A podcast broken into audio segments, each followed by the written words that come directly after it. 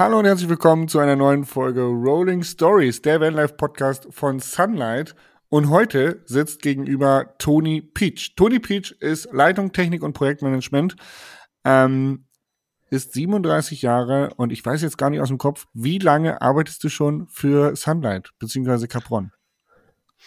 Hallo Jasper. Äh, ja, das sind schon sind schon ganz paar Jahre, äh, die ich schon bei bei Capron arbeite. Ich habe ähm, 2007 tatsächlich schon angefangen, also habe jetzt mein 15-jähriges Jubiläum gefeiert. Okay, das ist eine Menge, Toni. Ähm, herzlich willkommen in unserem Podcast. Äh, wir haben vorhin drüber gesprochen, ist dein allererster Podcast. Bist du nervös? Mm, ein bisschen vielleicht. das wird sich gleich legen. Ähm, Toni, du bist 37 Jahre alt, lebst seit 19 Jahren in Dresden, aber bevor ich das alles mache, stell dich doch einfach ganz kurz vor. Genau, ja, also ähm, mein Name ist Toni Peach, wie gesagt, äh, 37, lebe in Dresden, äh, bin damals äh, für das Studium nach Dresden gezogen, äh, komme eigentlich aus Görlitz, aus der östlichsten Stadt Deutschlands und ja, lebt da jetzt äh, mit meiner, ja, ich sag mal, sage mal fast Frau. Ne? Corona hat unserer Hochzeit einen Strich durch die Rechnung gemacht erstmal. Äh, okay. Und und ja, unseren habt ihr jetzt schon ein neues ja, Datum?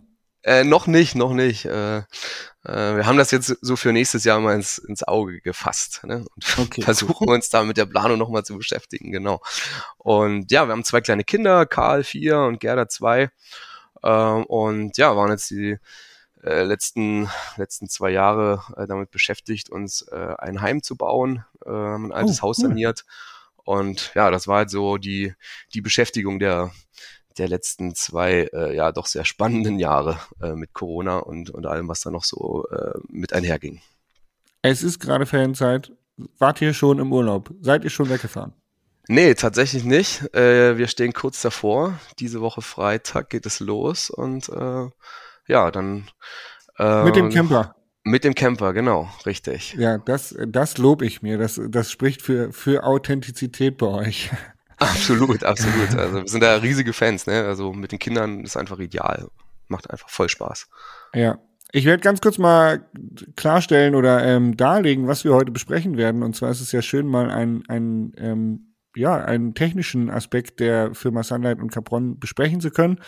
Ähm, und wahrscheinlich brennt es einigen bei euch unter der Zunge. Ähm, wie sieht's mit der Liefersituation aus? Da gehen wir ganz zu Anfang drauf ein. Ähm, dann werden wir ein bisschen drüber sprechen, ähm, was das Werk Capron ähm, besonders macht, äh, was da hergestellt wird, wie die Sachen hergestellt werden. Ähm, dann so ein bisschen über die Zukunft der Camper, was sich da so tun könnte, welche spannenden Felder es noch gibt und äh, natürlich auch so ein bisschen ähm, private Dinge, ähm, was dem Toni beim Camping schon passiert ist und was mir passiert ist. Ähm, von daher wird es eine spannende Folge. Aber wir starten direkt rein. Die Liefersituation. Einige Leute warten bestimmt schon länger auf die Camper. Wir haben äh, derzeit die Corona-Krise hinter uns, ähm, haben jetzt gerade eine Kriegssituation am Laufen, die, ähm, ja, ich sag mal, die weltweite Liefersituation von Halbleitern und gewissen anderen Gütern ist knapp. Wie wirkt sich das auf euch aus und äh, wie schaut eure Liefersituation aus? Ja, also die Situation um die Materialverfügbarkeit ist ähm, echt eine, die wir uns vor nicht allzu langer Zeit hätten gar nicht vorstellen können. Ähm, und das ist natürlich extrem bedauerlich. Bedauerlich äh, vor allem natürlich für, für, die, für die vielen Kunden, die letztendlich auf ihre Fahrzeuge warten. Ähm, wir sind, ja, relativ ähm, relativ äh, machtlos, was das ganze Thema angeht, ne, was diese äh, Halbleiterkrise angeht. Ähm, wir bauen ja auf äh, die Chassis auf von den verschiedensten ähm, von den verschiedensten OEMs, ne? die ganze Branche ist ja letztendlich davon betroffen. Ja. Und es ist egal, welcher, um welchen Hersteller es geht, jeder hat das gleiche Problem. Ne? Es sind zeitlich mal, sind die Peaks der, der Problematik vielleicht ein bisschen versetzt, aber eigentlich haben alle das Problem. Und äh, ja, wenn wir keine Chassis haben, äh, keine Fahrzeuge, auf die wir die Wohnmobile aufbauen können, dann sieht's halt schlecht aus. Ne? Da kann man, mhm. kann man machen, was man will. Und ähm, insofern ähm, haben wir aber zumindest alles das getan, was, was in unserer Macht steht äh, sind da wirklich über, über äh, ja, Konventionen hinweggegangen, die uns, die, die wir früher als gesetzt gesehen haben. Ne? Wir hatten immer so gedacht, wir brauchen so etwa zehn Wochen Vorlauf an Chassis auf unserem Hof, um eine stabile Produktion äh, absichern zu können. Mhm. Äh, das sind wir meilenweit entfernt davon. Ne? Wir haben manchmal noch äh, so viel Chassis, dass sie etwa so für zwei Wochen Produktion reichen. Und okay. das sind dann oftmals dummerweise halt auch nicht die richtigen. Ähm, das heißt, äh, ja, die, die Hersteller liefern natürlich auch so, wie sie ihre Teile verfügbar haben und, und, und liefern uns dann halt die Fahrzeuge, die halt fertig sind. Und das können halt unter, unter Umständen halt auch Fahrzeuge sein, die wir eigentlich erst zwei Monate später brauchen. Und insofern müssen wir in unserer Produktionsplanung dann sehr flexibel sein und ähm, den Produktionsplan ständig umbauen, die Reihenfolge, welches Fahrzeug kommt wann, ständig umge umgeändert und es gibt tatsächlich auch Tage, ne, da äh, merken wir am, am Abend des Vortages, äh, ah, das Chassis ist wirklich nicht gekommen. Es sind aber alle Teile bestellt worden. Die Teile, die wir selber oh. fertigen, sind gefertigt. Und das Krass. sind dann halt riesige Umstände, die wir halt dann machen. Ne? Die Teile liegen schon an den Produktionsbändern, die müssen wieder ausgelagert werden, irgendwo dann in Regale eingelagert werden. Und, und wenn das Fahrzeug dann irgendwie Wochen oder Monate später dann irgendwann da ist und wir es aufbauen können, dann muss es wieder eingeschleust werden ähm, was natürlich extreme Herausforderungen mit sich bringt. Die Aha. Mitarbeiter müssen das dann halt äh, äh, das Material halt wieder richtig zuordnen und ähm, ja, das sind alles Prozesse, die man die man eigentlich nicht braucht. Äh, wir sind froh, dass wir sie installieren konnten, um, um so ein bisschen etwas dagegen zu tun, gegen diesen äh, diese ganzen Lieferverzögerungen, aber ähm, es ist halt echt mit sehr viel, mit sehr viel Aufwand verbunden, das halt irgendwie ähm, ja dann doch am, am Laufen zu, zu halten. Ja, glaube ich sofort. Ähm, ich war ja schon mal da bei euch im Werk und habe mir das angeguckt, wie ein Kastenwagen gebaut wird. Da habe ich so, ein, so einen guten Eindruck bekommen, wie viel da schon neben den Bändern steht und für welches, also dass das halt alles durchgetaktet ist, ähm, welches Bauteil genau wann benötigt wird. Ähm, und nichtsdestotrotz ist es ja aber so, dass neben der ganzen Schwierigkeiten der Campingmarkt extrem boomt. Also habt ihr da eigentlich so eine doppelte Belastung, oder? Ja, das stimmt absolut. Ne? Der Campingmarkt, der, der boomte ja schon vor Corona und äh, mit Corona ist es dann wirklich in ein ja, unbekanntes äh, Maß äh, gesteigert worden. Also äh, das gab es so noch nie, eine so große Nachfrage. Ähm, aber wie gesagt, war auch vorher schon da. Der, diese Reiseform ist einfach super attraktiv, äh, ne, dieses Thema Freiheit und Unabhängigkeit, das sind halt Dinge, die, die in den Zeitgeist passen. Und ähm, ja, insofern äh, ist das natürlich auch so schon eine Herausforderung gewesen. Ne? Jeder hat versucht, äh, die Kapazitäten schnellstmöglich äh, zu erweitern, um letztendlich auch lieferfähig zu sein. Und äh, ein Stück weit sind da natürlich auch Prozesse angestoßen worden oder Investitionen, die ja, die, die, die wir jetzt gar nicht so richtig ähm, ja in, in, in mhm. Betrieb nehmen können, sage ich mal so, weil einfach ähm, die, die, die Materialien halt fehlen, ne, oder die Chassis halt fehlen, äh, dass wir halt das, was wir eigentlich vorbereitet haben, oft dann, dann, dann voll so produzieren können. Ne? Das ist halt, das ist auf jeden Fall sehr ärgerlich. Ja. Ähm, wir haben ja jetzt gesehen, Sunlight hat den Cliff 4x4 gelauncht, der dann hoffentlich bald rauskommt für äh, den Kunden. Ist das so ein, so ein ähm, Umstieg auf einen anderen Chassishersteller oder eine Erweiterung von einem Chassishersteller, um da auch äh, mehr Kapazität zu gewinnen?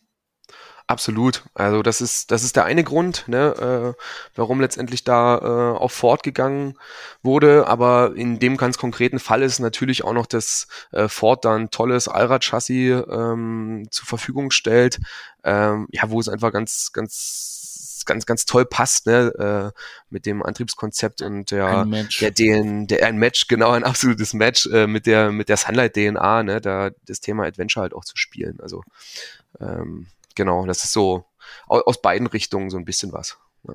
Sehr cool. Ähm, also, wir müssen die Menschen einfach noch ein bisschen vertrösten, dass sie noch ein bisschen warten müssen und ähm, dass es einfach an der globalen Situation liegt, dass es äh, zu Lieferengpässen kommt, oder? Das ist eigentlich die Quintessenz.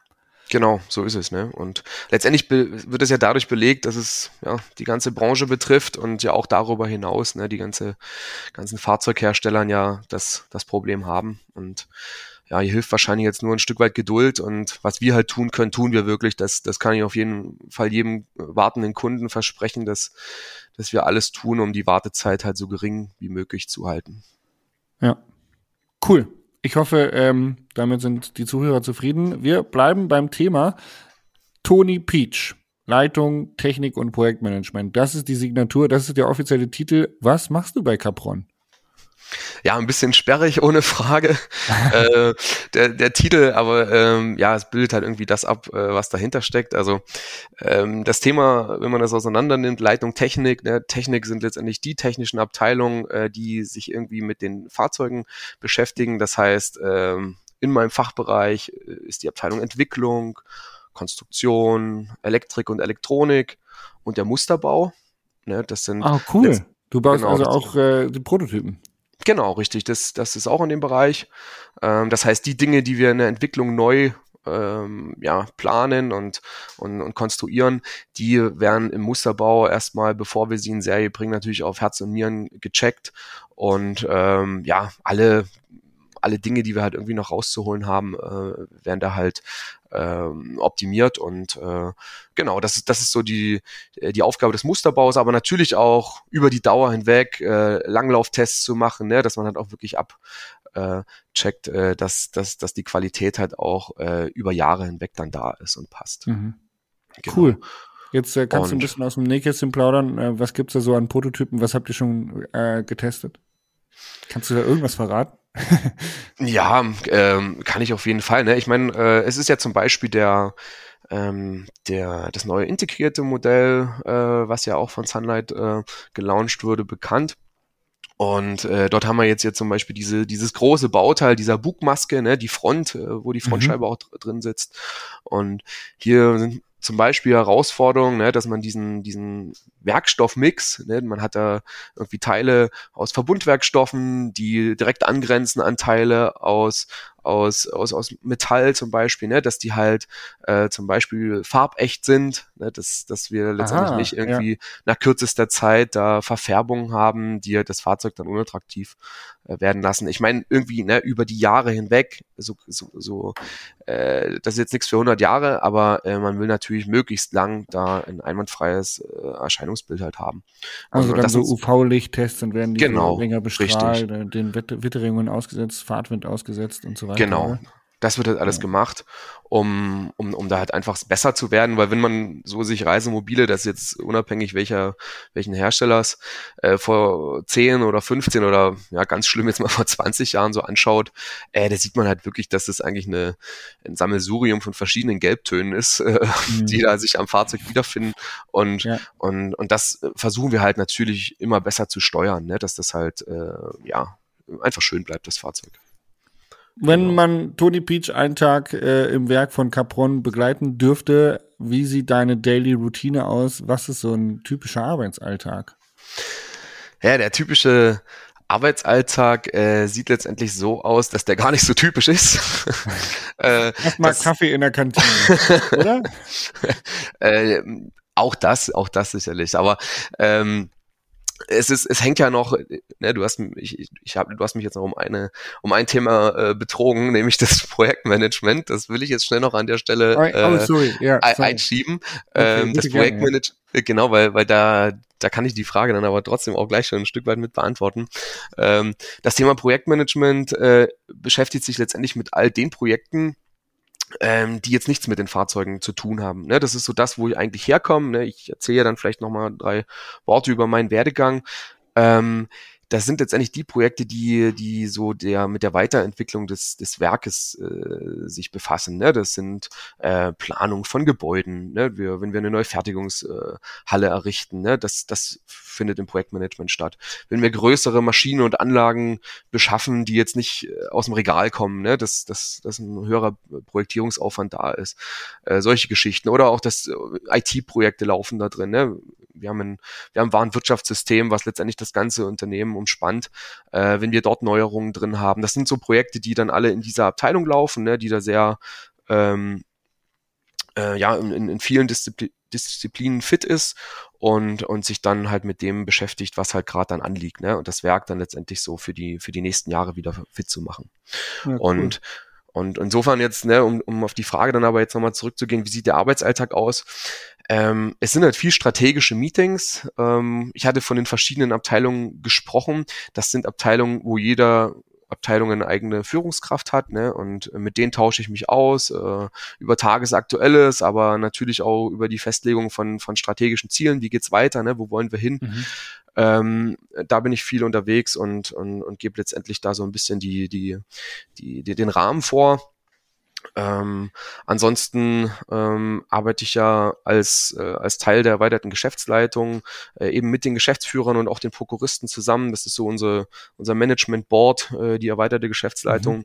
ähm, ja, wo wir letztendlich über, über alles reden, ne? über, über alles, über alles, was irgendwie heute ansteht, aber vor allem natürlich auch das, was, was für Weichen zu stellen sind, um halt äh, ja langfristig dann halt auch erfolgreich zu sein. Und ähm, ja, mir ist, mir ist ganz wichtig, ein, enge Bindung halt letztendlich auch dann aber zu den Abteilungsleitern in meiner äh, meinem Fachbereich zu haben, ne, da, da viel auch Partner zu sein. Ähm, ich hatte ja äh, das Glück, äh, so lange schon in diesem Unternehmen zu sein, bin letztendlich von nahezu Beginn an dabei und will halt einfach auch was vermitteln, ne? so ein bisschen unsere DNA, äh, was uns wichtig ist und, und das letztendlich auch allen ein Stück weit äh, näher bringen und, und, und das Thema, äh, ja, diese, dieses familiäre, sage ich mal so, was auch in unserem Unternehmen ähm, auf jeden Fall präsent ist, äh, letztendlich weiterzugeben und dafür zu sorgen, dass diese Unternehmenskultur halt auch, ja, bei allen Mitarbeitern ankommt. Ja, das ist mir auf jeden Fall wichtig. Und dafür nehme ich mir viel Zeit, indem ich viel, viel, sp viel spreche, viel rede mit den Kollegen und äh, ja. ja, da möglichst äh, viel Input gebe. Ja, deine Identifikation ist da natürlich e-, enorm hoch, weil du ja als Praktikant 2007 dort angefangen hast und jetzt da so weit gekommen bist. Ähm, erzähl doch mal ganz äh, kurz und knapp, ähm, wie du als Praktikant äh, da gelandet bist. Genau, also ich hatte damals auf Lehramt studiert, Metall- und Maschinentechnik und Physik und hatte halt im, im Rahmen dieses Studiums äh, ein Pflichtpraktikum äh, zu absolvieren und das habe ich dann halt eben hier bei Capron äh, absolviert. Das war ja wirklich ähm, ein halbes Jahr nach Eröffnung. Und war äh, das ähm, einfach, weil, weil du tatsächlich selber dem Camping so angetan warst oder weil es einfach ein neues großes Werk in der Nähe war mit äh, guten Berufsaussichten? Genau, vor allem das zweite, ne, muss ich, muss ich ja. ehrlich sagen. Also ich hatte da vorher eigentlich noch relativ wenig mit Camping zu tun. Aber ähm, ja, wenn man das dann einmal gesehen hat, ne, dann, dann ist man ja echt super schnell Feuer und Flamme. Also bei dem Produkt braucht, glaube ich, nicht viel Motivation. Ähm, das kann sich dann jeder vorstellen und identifiziert sich schnell damit. Und ja, so war das dann, so war das dann halt. Und ähm, insofern habe ich dann mein damaliges Studium dann abgebrochen und ähm, habe mich dazu entschlossen, ein Studium zu wählen, was halt mir einen, äh, einen weiteren Weg hier bei Capron äh, ermöglicht. Und insofern habe ich dann Holztechnik studiert in Dresden. Oh, cool. Und äh, genau, habe dann 2010 mein Diplom gemacht. Ähm, ja, und bin dann direkt übernommen worden. Das war ja damals echt noch eine ähm, eine super, also ist auch heute noch eine spannende Zeit, aber äh, gerade so, ne, diese, diese Startphase war natürlich super spannend, weil wir halt sehr schnell gewachsen sind und, und vieles ja aber auch neu war und man als, selbst als Student schon Aufgaben übergeben bekommen hat, die man jetzt in einem, in einem, in einem Großunternehmen so nicht bekommt. Ne? Damals war es halt wirklich so dieser, dieser, dieser Spirit, ähm, dass auch jeder irgendwie noch so ein bisschen alles macht. Ne? Es gab noch nicht so diese, diese, diese volle Unternehmensstruktur und man hatte da als Student echt eine spannende Möglichkeiten, sich da zu betätigen. Und ja, so, so war es halt so, dass ich halt mehr und mehr dann schon in Projekten gearbeitet habe, ne? schon die ersten Maschinenbeschaffungen gemacht habe, äh, noch während des Studiums. Und dann hat sich halt irgendwie so gezeigt, dass dieses Thema Projektmanagement und äh, dieses ganze Planen und Organisieren, dass das halt so meins ist. Und ähm, so bin ich dann letztendlich über die Abteilung Arbeitsvorbereitung, der, wo ich dann auch eine Zeit lang äh, der stellvertretende Abteilungsleiter war, äh, bin ich dann in die Rolle gekommen, dass wir dann 2014 diese Abteilung Projektmanagement gegründet haben, ne? weil ja einfach viele, viele Projekte anstanden, äh, die, die ja bearbeitet werden mussten. Cool. Und das war so ein bisschen so der Startpunkt, ne? wo ich jetzt sage, ab da war eigentlich klar, das ist die Richtung, wo ich hin will. Cool. Du hast genau. gerade eben erzählt, ähm, Maschinenbeschaffungen und äh, Holztechnik, da hat es bei mir geklingelt, als ich im Werk war.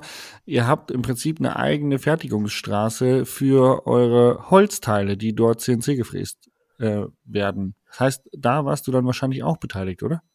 Genau, richtig. Also so diese, diese ersten Maschinen, die konnte ich wirklich noch äh, äh, mit dem Namen ansprechen, sag ich mal so gefühlt. Ne? Das, cool, äh, die ja. sind irgendwie alle mal durch meine Hände gegangen. Das ist jetzt nicht mehr so. Ne? Jetzt äh, kümmern sich andere Kollegen darum, das ist auch gut so.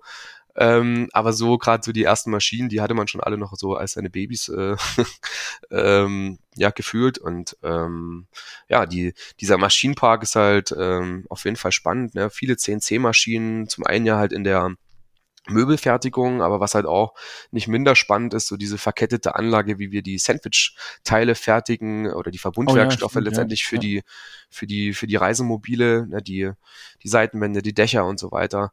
Ähm, das passiert ja auch letztendlich ja, komplett getaktet, äh, zwar mit Menschen an der Seite, ne, die, die auch da Prozesse übernehmen, aber, aber halt äh, es ist trotzdem ein, ein, ein Durchlauf durch Maschinen. Ne? Und ähm, solche Anlagen zu planen und zu konzipieren, das macht, das macht auf jeden Fall Spaß. Das ist eine, das ist eine interessante Geschichte, ja. Und jetzt bist du aber tatsächlich sogar Prokura, oder? Prokurist, würde man sagen.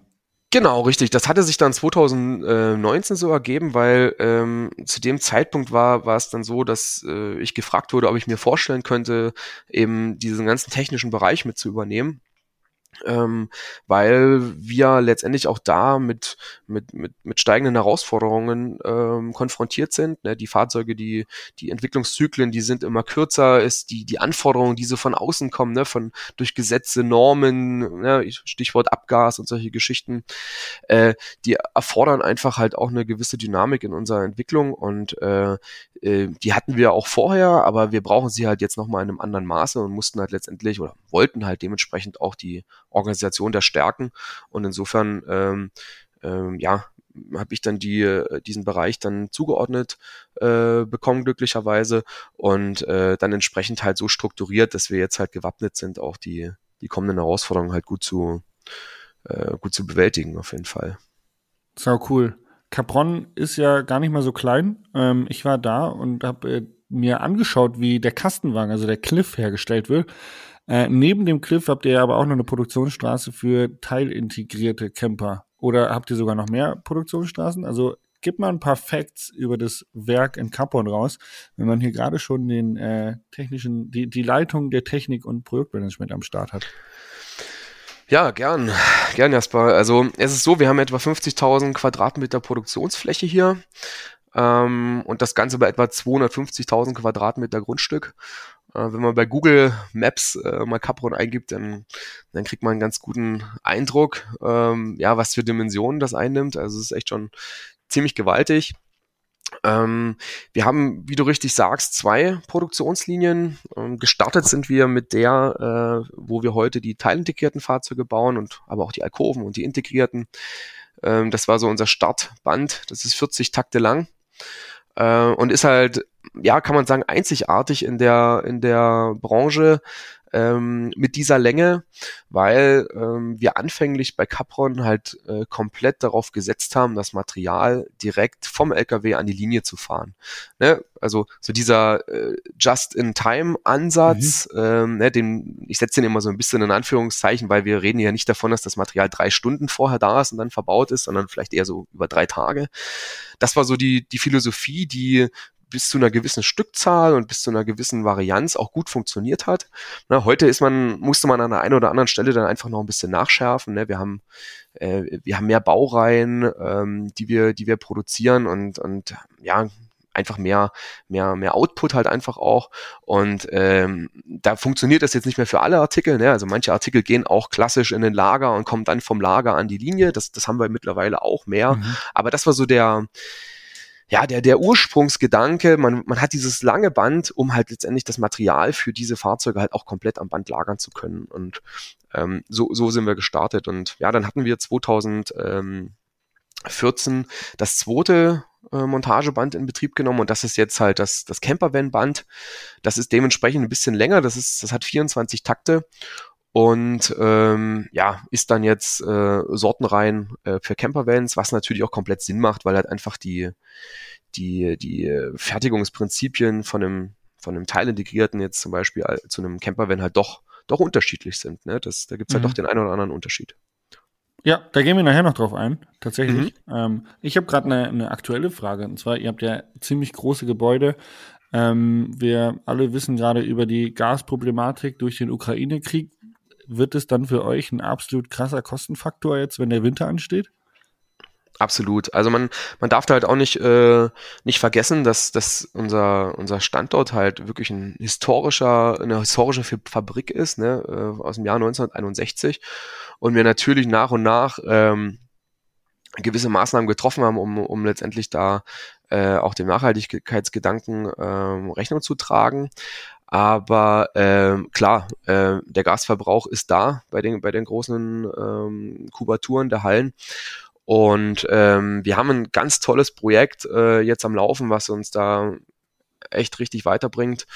Ähm, man kann sich vorstellen, wir haben, ähm, wenn wir verarbeiten ja viel Holz und dementsprechend ist da auch, gibt es da auch gewisse, ähm, gewissen Verschnitt.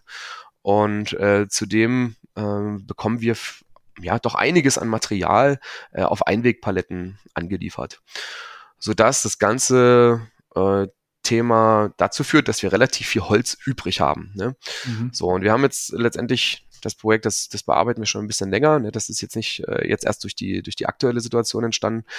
Äh, aber es ist jetzt besonders interessant, denn wir haben äh, erkannt, dass wir mit diesen Holzabfällen äh, fast 100 Prozent unseres Wärmebedarfs decken können.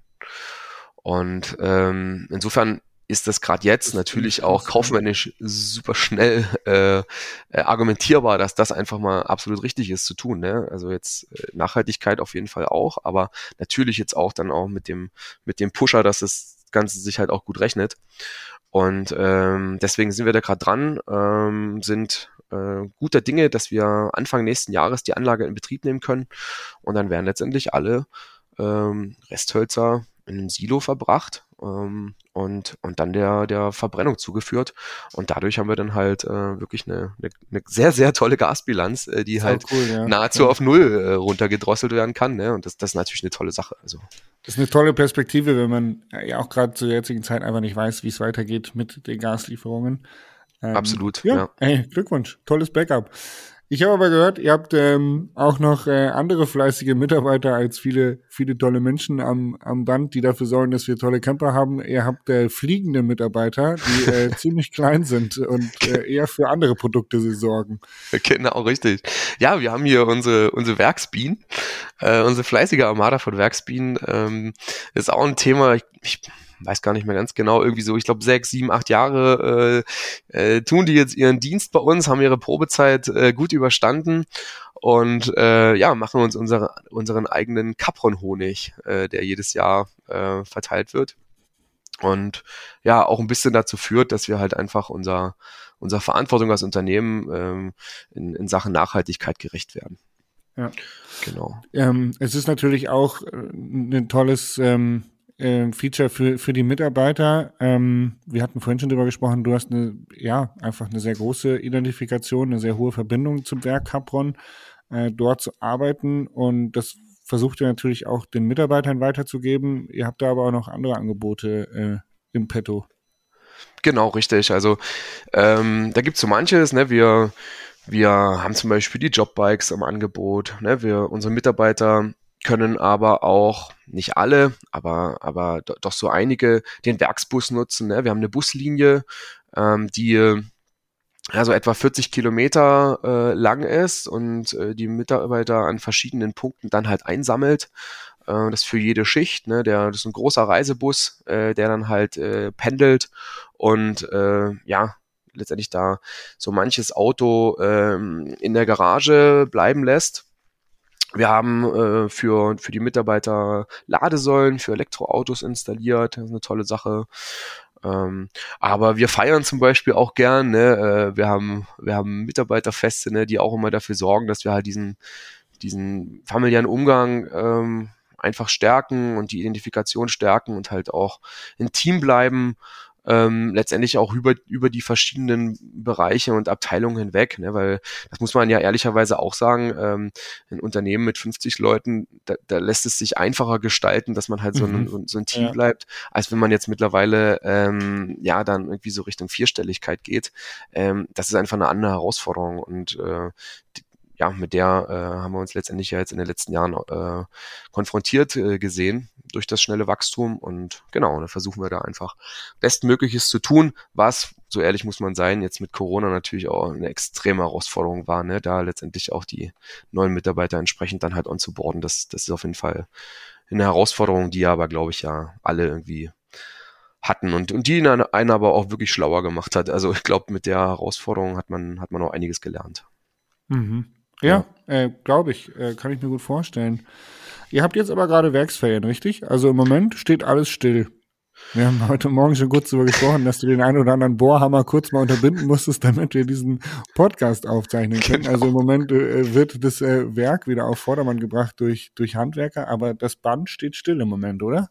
Genau so ist es. Also die Bänder, stehen still, die Vorfertigungsabteilung, ne, die ganzen CNC-Maschinen und so, das steht alles still. Aber diese drei Wochen, die wir in der Regel Betriebsruhe haben, die sind trotzdem ganz, ganz wichtig, ne, weil das ist so die Zeit, wo jetzt so dieser, ne, wenn ich jetzt wieder zu dem armen Projektmanagement komme, wo, die Kollegen letztendlich sehen, was sie in dem letzten Jahr getan haben, weil das, das okay, ist einfach ja. die, die Zeit, wo dann alles super schnell umgesetzt werden muss. Das muss alles perfekt getimed werden. Äh, alles ist wirklich abgestimmt äh, auf den mhm. Tag genau. Ne? Und, und, und wo dann letztendlich sich zeigt, äh, hat die Planung äh, gepasst. Ähm, das ist immer eine sehr, sehr spannende Zeit. Das heißt, das sind jetzt so die Abteilungen, die jetzt halt da sind, ne, wo hier, äh, wo hier wirklich äh, was gedreht wird, ähm, wo letztendlich geschaut werden muss, dass halt dann am Tag, wenn die Kollegen halt wiederkommen in der Produktion, dass halt auch alles wieder funktioniert, ne, und, und die Umbau, äh, die Umbauten halt auch rechtzeitig abgeschlossen wurden. Spannend. Genau. Das bedeutet, ja. wenn ihr diese Werksferien habt, dann ist es für einen, für einen Mitarbeiter auch der, der, der hat dann einfach gezwungenermaßen frei. Kann der denn zwischendurch auch nochmal irgendwie ein, zwei Tage frei nehmen oder ist er gebunden an diese Zeit? Genau, also wir haben gewisse Schließzeiten, ne, das ist einfach so in so einer, in so einer ähm, getakteten Produktion. Es ist, wir können halt einfach die, die, das Produktionsband natürlich jetzt nicht betreiben, wenn irgendwie 30 Prozent der Mitarbeiter nicht da sind. Das geht halt einfach nicht. Ne? Mhm. Insofern äh, ist da, du sagst gezwungen, ja, da ist dieser gewisse Zwang da, man muss aber dazu sagen, der Zwang, äh, ist halt natürlich zu machen, Zwang, okay, Urlaub oder? zu machen, genau. Und das natürlich auch immer in der Zeit, wo auch die Schulferien sind. Also für viele ist das, glaube ich, eher ein, eine positive Geschichte, dass sie halt sicher ihren Urlaub mit ihren, mit ihrer Familie halt auch verbringen können. Ähm, das Jahr, äh, aber auch trotzdem noch ein Jahr zu dem Thema hat man noch die Möglichkeit, äh, darüber hinaus äh, freie Tage zu machen. Ja, ne, das, äh, das ist eine, das ist eine definierte Anzahl von Tagen, die, ähm, die, die zur Verfügung steht ich glaube, es sind gerade vier oder fünf, sorry, das weiß ich gerade nicht 100 Prozent, aber äh, mhm. in, in, in dem Rahmen hat man halt die Möglichkeit, darüber hinaus dann halt noch äh, Urlaub zu machen. Ähm, ist das normal in der Caravan-Branche oder also oder Automobilbranche? Wie, wie muss man sich das vorstellen? Ist oder ist Capron da äh, in dem Bereich tatsächlich Vorreiter und äh, super krass unterwegs? Nee, das ist, das ist eigentlich Standard. Ne? Also ja ähm, dass man da wirklich diese, diese festen Zeiten, diese festen Schließzeiten hat. Das würde ich mal behaupten, das ist wahrscheinlich überall so. Keine Ahnung, ob Tesla da mit, äh, mit, mit den neuen Ansätzen Tesla, irgendwie noch einen anderen Weg geht. sagt, nee, die müssen 24-7 arbeiten, jeder Mitarbeiter, genau. der keine zwölf Stunden am Band steht, muss gehen. Da muss ich mich mal informieren, aber, aber ansonsten, ja, liegt es halt in der Natur der Sache, ne? Ich brauche halt, ich brauche halt jede Hand, ne? Jede Hand kann ja. etwas Bestimmtes und, und, und wenn da halt irgendwie 30 Prozent der Hände halt fehlen, dann, dann funktioniert es halt nicht, ne? Das, Korrekt. das gleicht man dann halt nicht aus. Als ich da war, habe ich am Band sehr, sehr viele Fachkräfte gesehen und ähm, wenige Roboter. Ähm, Fachkräfte stehen bei euch ja schon irgendwie auch äh, im Vordergrund, oder? Das hat sowohl was mit der Location zu tun, als aber auch äh, mit, mit der Produktion an sich. Kannst du da ein bisschen was zu erzählen? Genau, also das, das ist ganz wichtig und, und ist letztendlich auch ähm, ja so die Basis äh, dafür, dass, dass die Fahrzeuge halt auch eine gute Qualität haben und ähm, das ist letztendlich auch so ein bisschen das, was uns vielleicht ähm, ja, vergönnt ist in, in der Region, in der wir hier äh, produzieren. Wir haben halt noch einen ziemlich guten Zugang zu Fachkräften, ne? wenn man ein attraktiver Arbeitgeber ist, äh, dann gelingt es halt auch wirklich, äh, Fachkräfte noch zu, zu generieren. Ich glaube, da haben es ähm, hat es mancher Wettbewerber, der da vielleicht auch im direkten äh, Konkurrenz dann mit der Automobilindustrie oder was auch immer steht, hat es dann vielleicht noch ein bisschen schwerer. Das, das gelingt uns ziemlich gut, äh, noch wirklich gute Leute zu bekommen. Und ähm, wir brauchen die Leute, weil in unserer Branche halt nicht alles automatisierbar ist. Das muss man ganz klar so sagen. Mhm. Ähm, es ist zum einen das Thema, dass unsere Werkstoffe gewisse Toleranzen aufweisen ähm, die letztendlich auch ein Stück weit die Hand brauchen, ne, momentan zumindest noch brauchen, weil die die, die, die Roboter oder die technischen Anlagen, die man bräuchte, um, um da halt jetzt wirklich äh, auch mit diesen Toleranzen umzugehen, die halt einfach in, im, im, im Werkstoff Holz äh, einfach mal auch da sind. Äh, und wenn man die, wenn man das automatisieren wollte, müsste man wirklich sehr, sehr äh, viel investieren, viel mit Kamerasystemen arbeiten und so weiter. Und das bringt halt viele Probleme mit sich. Und das ist nicht so einfach. Deswegen ist Stand heute äh, der Mensch da absolut äh, unverzichtbar. Und das wird auch noch einige Jahrzehnte so bleiben, da bin ich mir ziemlich sicher.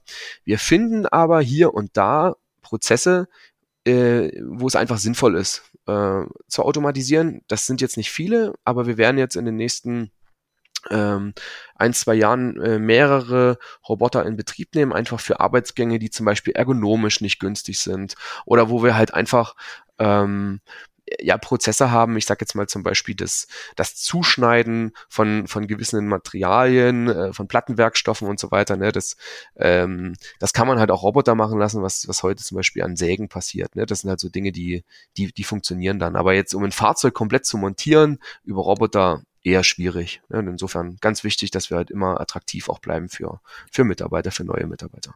Ja. Ziemlich cool. Ähm, ich habe es gesehen, also gerade bei einem Kastenwagen, da gab es schon die eine oder andere Stelle und Schraube, wo ich mir zu 100% sicher bin, dass die niemals durch einen Roboter hineingeschraubt werden kann.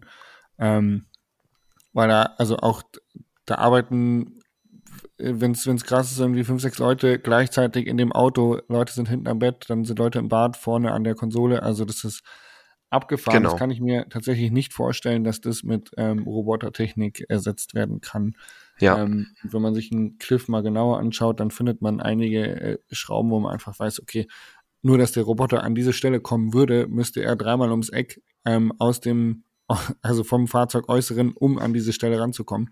Äh, Glaube ich, zu schwierig. Ähm, zu technisch. Absolut. Zu also das hätte halt riesigen Impact auf das Produkt halt auch. Ne? Ich meine, wenn man das Produkt ja. jetzt komplett neu denken könnte auf einem, auf einem weißen Blatt Papier, ähm, ne, dann, dann gäbe es vielleicht Möglichkeiten, das halt alles irgendwie vorher zu machen und dann nur noch reinzuschieben.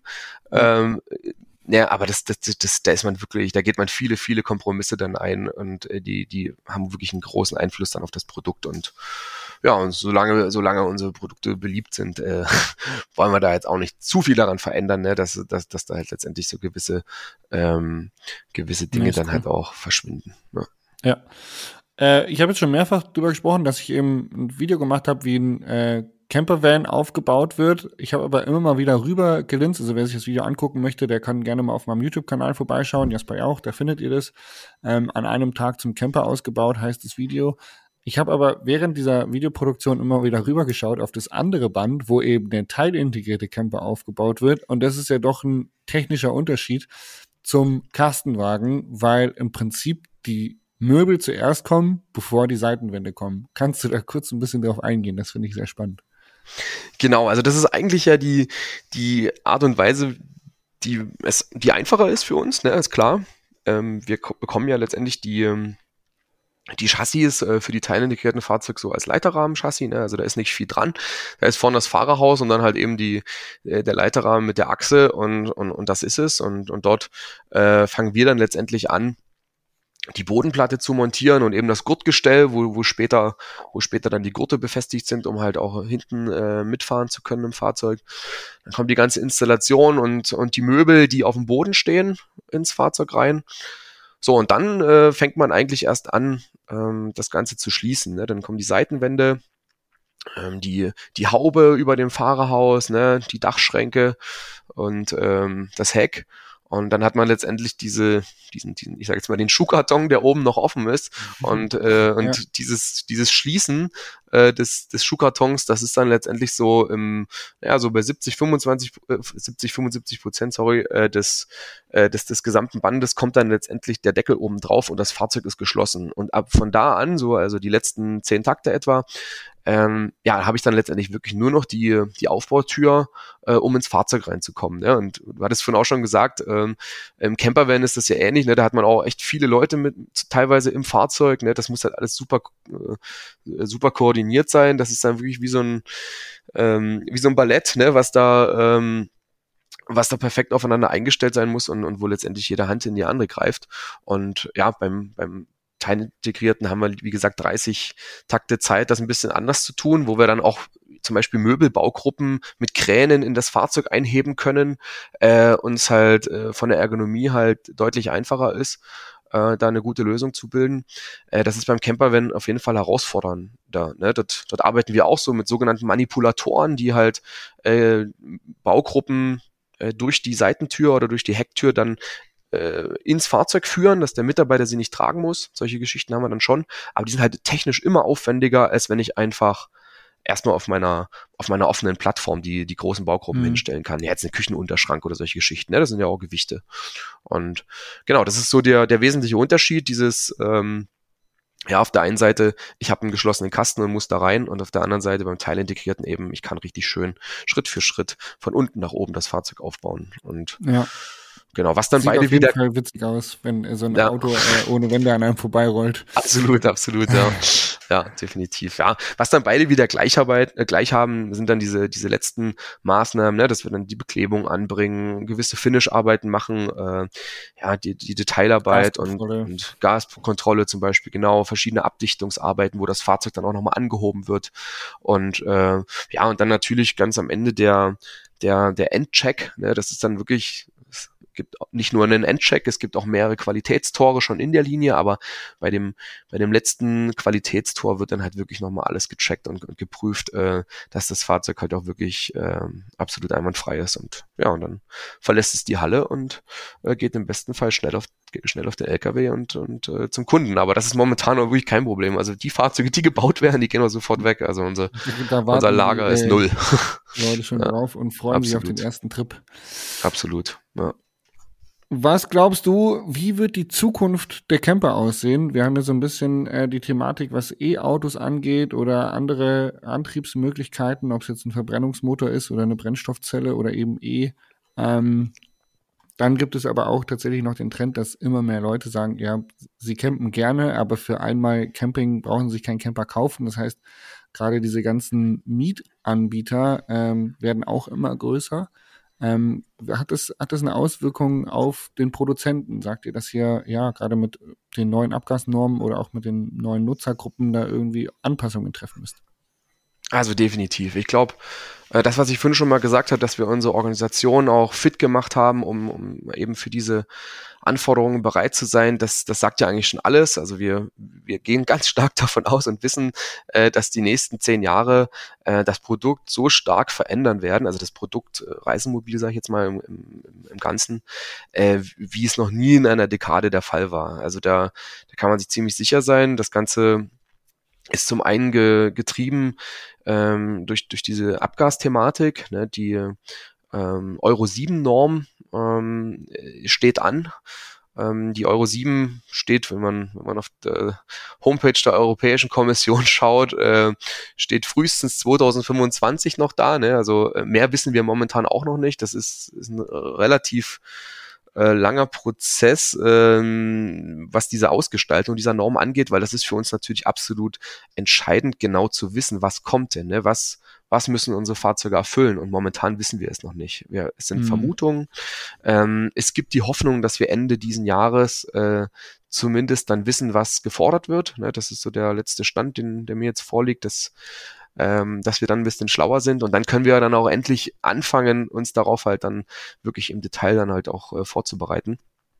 Ähm, und ja, das Thema Euro 7 wird halt dazu führen, dass wir deutlich weniger Schadstoffemissionen äh, äh, nur noch haben dürfen, ne, was natürlich bei einem Fahrzeug mit einer relativ großen Windangriffsfläche ein, ein absolutes Thema ist. Ne? Das, das muss man ganz klar sagen. Ähm, auch die Hersteller, auf die wir letztendlich ja aufbauen, ähm, unsere Fahrzeuge äh, haben ja letztendlich die Anforderung, gewisse Normen zu erfüllen und die werden die auch erfüllen. Die Frage ist, werden sie auch werden sie die Norm auch so erfüllen, dass man die Fläche noch vergrößern kann, weil, was wir mhm. ja tun. Ne? Also ich meine, ein Campervan ähm, mit seiner Höhe und seiner Breite, wenn man den nicht verändert, dann kann man ja praktisch sagen, okay, das Fahrzeug ist so, wie es der Chassis-Lieferant liefert.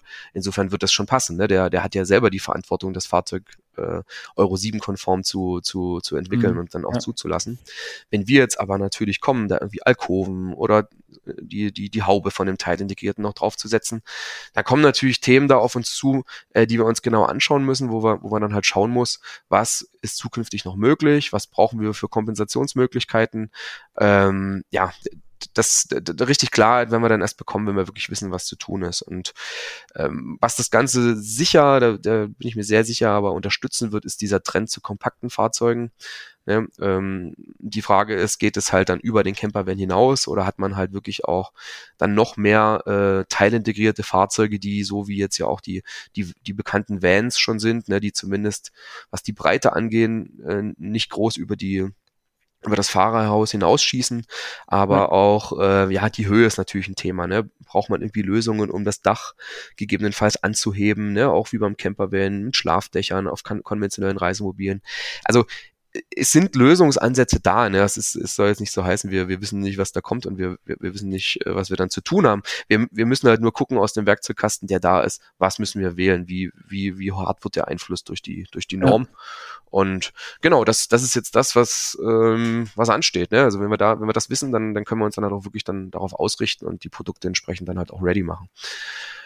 Ähm, genau. Und ja, ansonsten äh, wird das sicherlich auch Einfluss dann haben auf die, auf, auf den Wohnraum als solchen, ja, wenn ich auf einem kompakteren Raum äh, die Funktion irgendwie bringen will, die, die jetzt ein Reisemobil mit sich bringt, dann geht's um multifunktionale Baugruppen, ne? eine Baugruppe, die halt nicht nur das eine kann, sondern auch das andere. Ich finde, da machen die Selbstausbauer uns echt schon viel vor, ne, viel spannende ja, cool, Themen, die ja. es da gibt, so, ne, wo man auf jeden Fall sich als Hersteller auch nicht verschließen sollte, wo man einfach auch wachsam bleibt und und da dieses immense Potenzial äh, von von vielen Tausenden Schraubern, die da irgendwie da sind, einfach auch nutzt. Also ich finde das immer sehr sehr spannend und sehr inspirierend was ja, cool. so passiert. Und ich, ich bin mir sicher, dass das der ein oder andere Gedanke da äh, auch irgendwann so bei den bei den großen Herstellern dann halt mit aufgegriffen wird. Also sehen wir, sieht man jetzt gleich mal rein.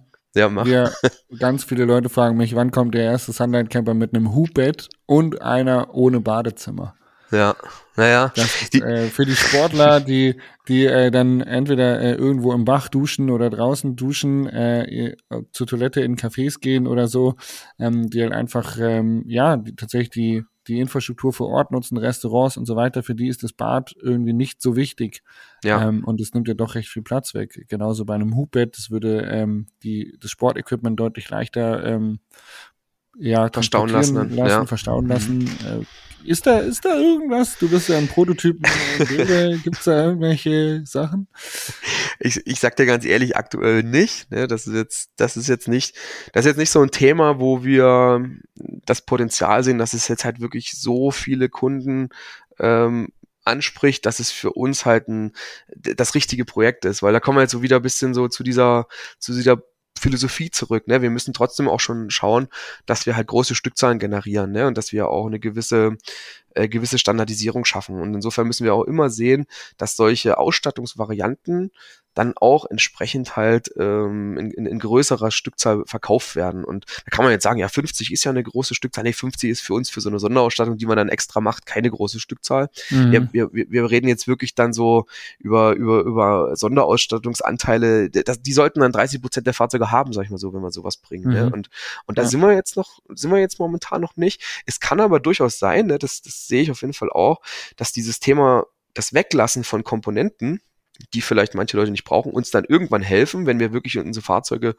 deutlich kompakter machen müssen, dass es dann halt einfach ein ja, legitimes Mittel ist und, und, und da halt auch entsprechend dann äh, Nachfrage dann besteht. Aber momentan würde ich jetzt mal sagen, so, weil es auch vom Produktmanagement noch nicht so an uns rangetragen wurde, äh, dass es schon noch eher Nische ist, ne?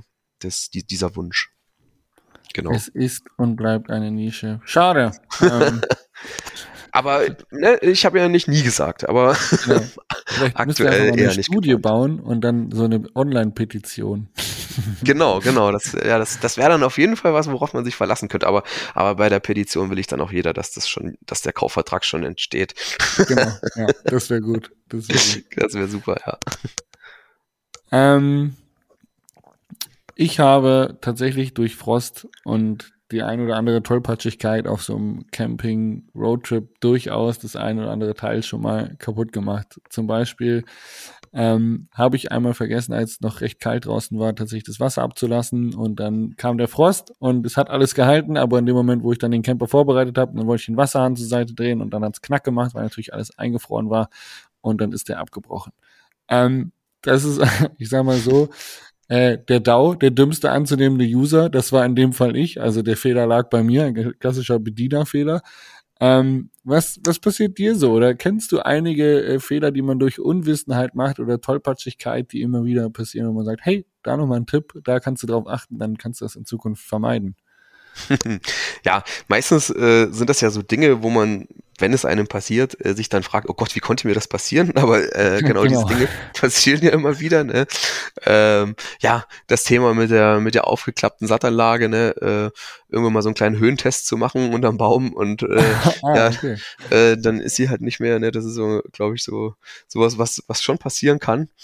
Ähm, oder äh, eben, ne, das, das ist so ein Thema, dass man halt auch schaut, äh, die Fahrradträger für unsere Fahrzeuge, ähm, die, die äh, haben eine Zulass, ein zugelassenes äh, ja, Beladungsgewicht und äh, dass man da halt einfach auch schaut, ne, was was äh, für ein Gewicht hat mein E-Bike gegebenenfalls, ne, weil das sind mhm. ja gerade so die Themen, die dann halt ähm, für für ein höheres Gewicht sorgen. Äh, überreize ich es dann halt nicht, weil das sind halt Themen, ne, die, das ist konstruktionsbedingt. Ähm, äh, kann man das jetzt, kann man jetzt nicht sagen, okay, äh, häng da deine 500 Kilo dran. Also das hat eine Grenze und diese Grenze sollte man kennen und dann dementsprechend sollte man das auch nur beladen. Ne? Das, weil das ist ärgerlich, wenn man sich da einen Schaden reinholt.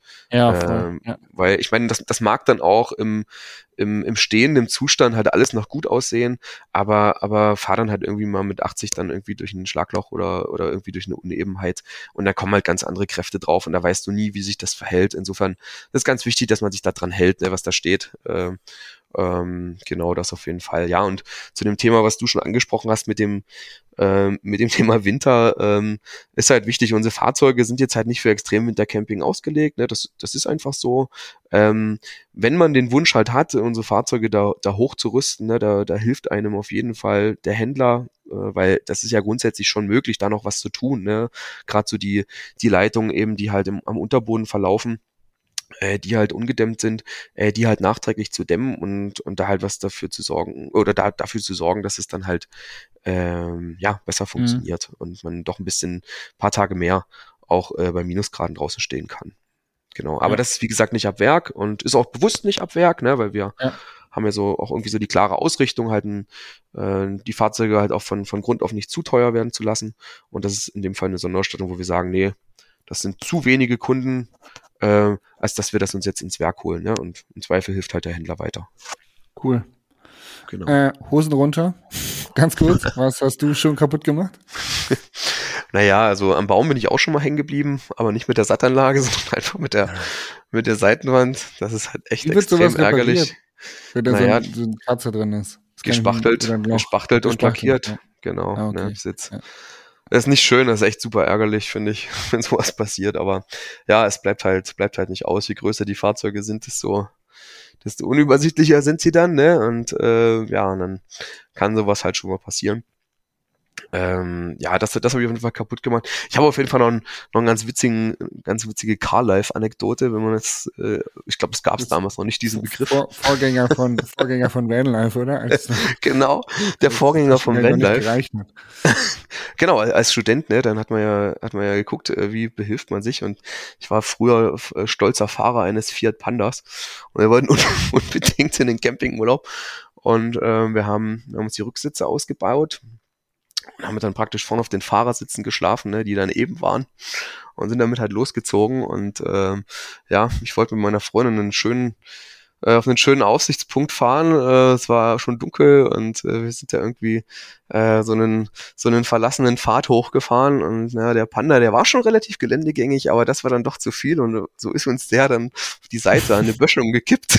und wir sind einfach nicht mehr weggekommen. Ne? Das Fahrzeug, das hing da halt echt fest und äh, keine Chance und ja, wir in unserem jugendlichen Leichtsinn standen da halt da. Äh, es war dunkel, äh, nichts zu sehen. Ne? Dann sind wir dann den Berg runter und irgendwo haben wir dann halt ein Bauernhaus äh, gefunden oder einen Bauernhof und haben dann da geklingelt und der der Bauer hat uns dann tatsächlich mit dem Traktor, also erstmal haben wir das mitten Fahrzeug wieder Nacht. zurückgekippt, dann hat er das mitten in der Nacht dann mit dem Traktor dann halt runtergezogen. Oh, krass. Ja, ähm, und dann sind wir dann halt wieder rausgekommen. Den schönen Spot, den hatten wir dann halt leider nicht. Ne? Äh, der Abend endete dann im Industriegebiet auf einem Parkplatz.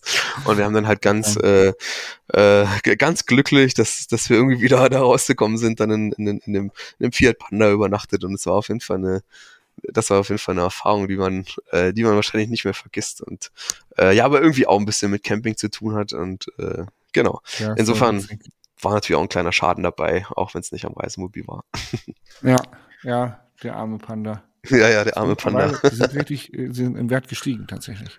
Ja, auf jeden Fall, ja. So. Ähm, Lieblingsreiseland, wo würdest du hinfahren, wenn du campst? Ja, eigentlich äh, am liebsten nach Skandinavien, sag ich mal so. Das ist so voll, voll das, wo wir sagen, wir können da echt perfekt entschleunigen.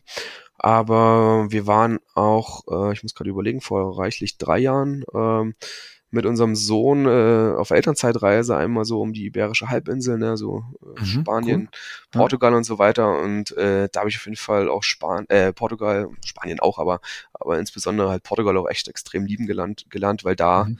ist halt schon noch so ein bisschen ursprünglicheres Camping möglich. Ne? So die ich sage immer so, die, die Regionen, die halt äh, ja, zu sehr schnell erreichbar sind, da werden die Campingplätze halt schon auch immer sehr, sehr groß, ne? Und man muss halt wirklich lange suchen, wenn man jetzt das nicht so mag, wenn man halt wirklich so ein bisschen äh, so das ursprünglichere Camping noch, noch, noch möchte, dann muss man halt schon kräftig suchen. Und in Portugal, äh, da muss man nicht lange suchen, da findet man eigentlich ständig mhm, äh, cool. solche Arten von Plätzen. Und, ja, und in Skandinavien ja sowieso, ne? Ich meine, dadurch, dass man da die Möglichkeit hat, ja eigentlich theoretisch überall sein Lager aufzuschlagen, ist das ähm, ja die Art von, von Campingurlaub, die mir auf jeden Fall am besten gefällt oder ja, uns als Familie am besten gefällt.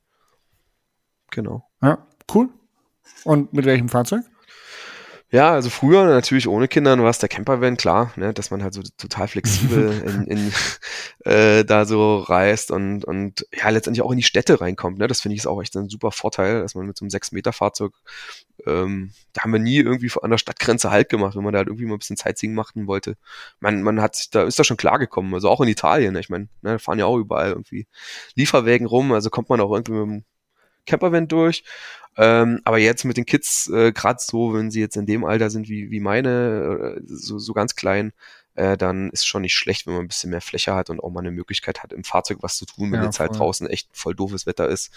Ähm, ja, da genießt man das dann schon und ja, deswegen, also da würde ich sagen, ist so der Liebs Lieblingsgrundriss der T68, also mit den Einzelbetten hinten, ne, vorn ordentlich große Sitz, Sitzfläche, eine ordentliche Dusche drin, ne? Aber das machen wir tatsächlich auch. Wir duschen halt, wir duschen tatsächlich, ja. Jasper, in dem Fahrzeug auch. Also, wir duschen mal. Ich mag das auch. Ich muss echt sagen, ich, ich mag die Dusche im Fahrzeug sehr.